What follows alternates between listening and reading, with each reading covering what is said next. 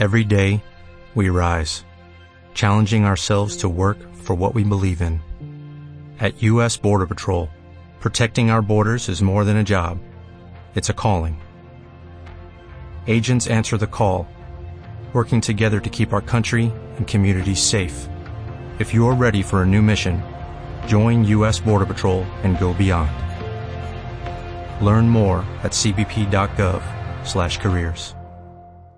Quedan 13 minutos para las 12 de la tarde en Canarias. Es eh, momento de saludar a un especialista en radiodiagnóstico de la Clínica Tecnosana. Doctor Adán Bello, muy buenas tardes. Hola, buenas tardes. Bueno, quería, en primer lugar, doctor, eh, que me contara efectivamente qué es un radiólogo y cómo se prepara uno para esta especialidad.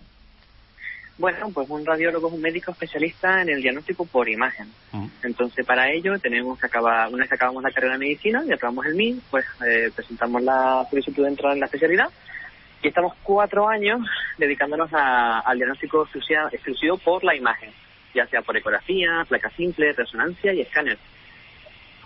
Eh, eh, digamos que eh, supongo que será de aplicación para algunos casos, ¿no? No, no todo se puede diagnosticar de esta manera por, por imagen, ¿no? Todo no. Hoy en día sí es verdad que cada vez se diagnostican más cosas y esto ha avanzado muchísimo. Entonces, gracias al avance de las técnicas de la información, pues eh, el avance médico en ese campo ha sido posible. Va en conjunto con el, con el avance también de las técnicas de información y la informática en sí misma. Mm, eh, con lo cual, eh, hombre, nos llevaría a, a plantear que en el futuro es probable. Usted nos decía que cada vez son más los diagnósticos que se pueden hacer por esta vía, ¿no? Sí. Sí, sí, desde luego. O sea, la, la radiología ha avanzado muchísimo en los últimos campos y se ha conseguido lo que hace muchos años era algo impensable, que es diagnosticar y ver el interior del ser humano sin necesidad de abrirlo. Esto, bueno, eso es lo que se llama además eh, técnicas no invasivas, ¿no? En el sentido de que vamos a tener una gran eh, información que de otra manera sería más complicado disponer de ella y sobre todo no, no, no, no lo que nos decía usted, ¿no? Intentando preservar, en este caso, el, el, el- el estado del paciente. A fin de cuentas, Sí, eh, sí, ah, exacto. O sea, las, las técnicas de diagnóstico imagen no invasivas. Sí. También es cierto que la radiología es amplia y también tiene una parte invasiva, pero no es ¿Ah, sí? diagnóstica, es terapéutica. Ah, vale, vale, vale. Pero como estamos eh, hablando sobre todo de radiodiagnóstico y lo que se puede hacer además desde eh, Tecnosana, ustedes en, la, en esta clínica que está en la entrada de Radazul, eh, debo recordar una vez más, eh, ¿qué, ¿qué pueden hacer? Bueno, pues ahora mismo en Tecnosana disponemos de un densitómetro, un ortopantomógrafo para hacer ortopantomografías, Mm. hay un tubo de rayos para realizar radiología simple y también hay un ecógrafo, un ecógrafo de, de alta gama que nos sirve para realizar las ecografías. Mm. Eh, y con estos ecógrafos, ¿qué, qué se puede observar más allá de, la, de una ecografía? Bueno, pues eh, la verdad que eso sí que es uno de los campos que más ha avanzado en los últimos años, el de la ecografía. Mm. Eh, hoy en día el ecógrafo se utiliza para diagnosticar muchísimas patologías y a todos los niveles. Ah, hasta hace poco, quizás lo que el- la gente más conoce es la, la ecografía obstétrica, cuando uno va al médico y le pide al, al ginecólogo que le haga una ecografía para ver a su, a su al feto, al, al niño. Eh, más allá de eso hay todo un campo espectacular de cara a la medicina, muy poco conocido por la población. Mm. Se puede valorar pues desde la glándula tiroides hasta la patología musculoesquelética, observar roturas fibrilares, se puede valorar la, la estructura del, del abdomen, buscando pues lesiones en órganos sólidos, como el hígado, vaso, páncreas, riñones, vejiga. Em, se puede ver también patología vascular, se puede hacer estudio de, lo, de las arterias, de las venas, buscando trombo, buscando patología traumatosa. Es todo un campo, la verdad, que en el que cada vez se, se, se le, se le descubren nuevos, nuevos, nuevos hallazgos, vaya, nuevos avances. Claro. Eh, y en pocos años, supongo, ¿no? Porque igual, hombre, usted por la voz eh, suena a persona muy joven, mm, pero sí, supongo que son eh, avances que se producen en relativos márgenes eh, cortos de tiempo, ¿no?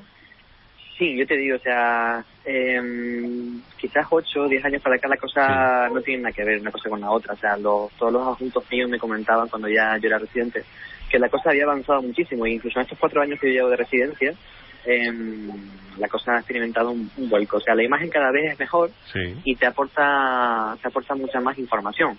con lo cual, pues eso ha sido un salto cualitativo para el diagnóstico ecográfico importante, sí. ¿Y, y con esto además se consigue reducir el número de, de errores de diagnóstico?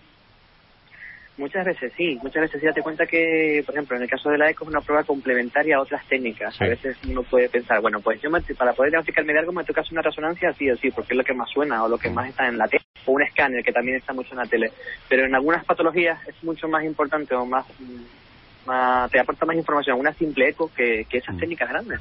Entonces, bueno, pues, pues ya ves que son pruebas complementarias y en muchos casos sustituyen a una prueba de, gran calibre como puede ser la resonancia y el escáner. Eh, me decía algunas de las patologías que se pueden diagnosticar con un servicio de rayos de, de, Tecnosana. Eh, ¿Se nos queda alguna? Porque me me ha dado mucha información sobre eso, ¿no? Sí, eh, le digo, o sea, podemos valorar eh, patología a nivel de, endocrino, eh, sobre todo la tiroides. Patología de, del área otorrinolaringológica, patología del cuello, adenopatías, lesiones musculares, patología osteomuscular, eh, lesiones del hombro, lesiones musculares a todos los niveles, em, patología articular.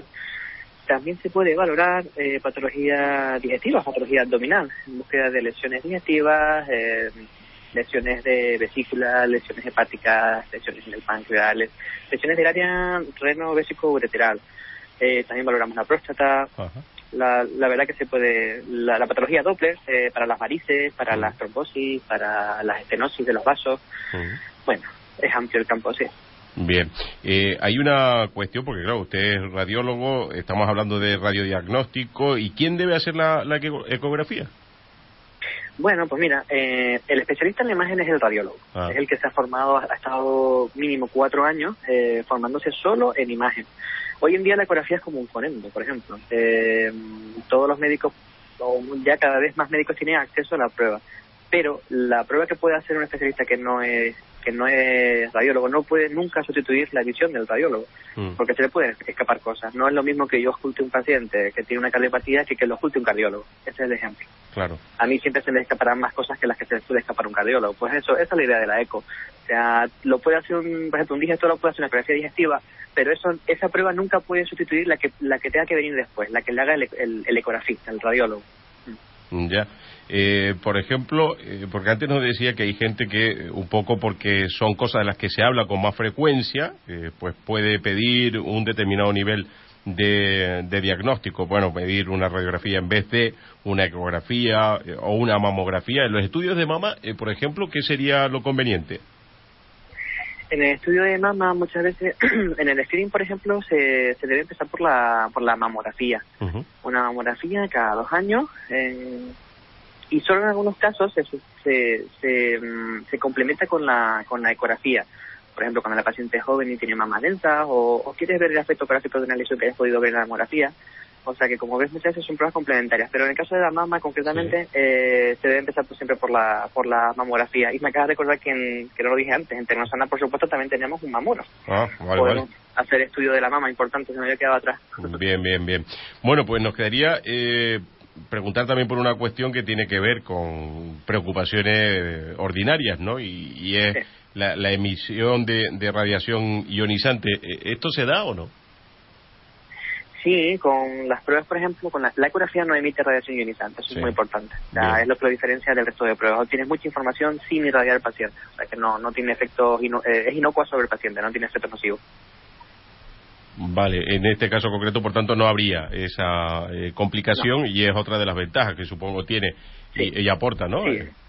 Sí, sí, desde luego. O sea, una de las ventajas más importantes, el no ser nociva para el paciente. O sea, puedes hacer tantas ecografías como necesites y en el, en el mismo acto hacer eh, tres, cuatro, cinco ecografías que no pasa nada. Ajá. Bueno, pues tiene más o menos todo lo que necesita en Tecnosana para llevar a cabo su labor, doctor. Sí, sí, la verdad que está, la clínica está muy bien dotada, está muy bien dotada, está muy, muy bien situada, sí, es una clínica muy bonita y que tiene un personal estupendo, la verdad. Bueno, pues celebro que sea así, le agradezco que nos haya atendido y deseo que pase un buen día de lunes. Muy amable. Lo, lo mismo le deseo, muchas gracias. Gracias, buenas tardes, adiós.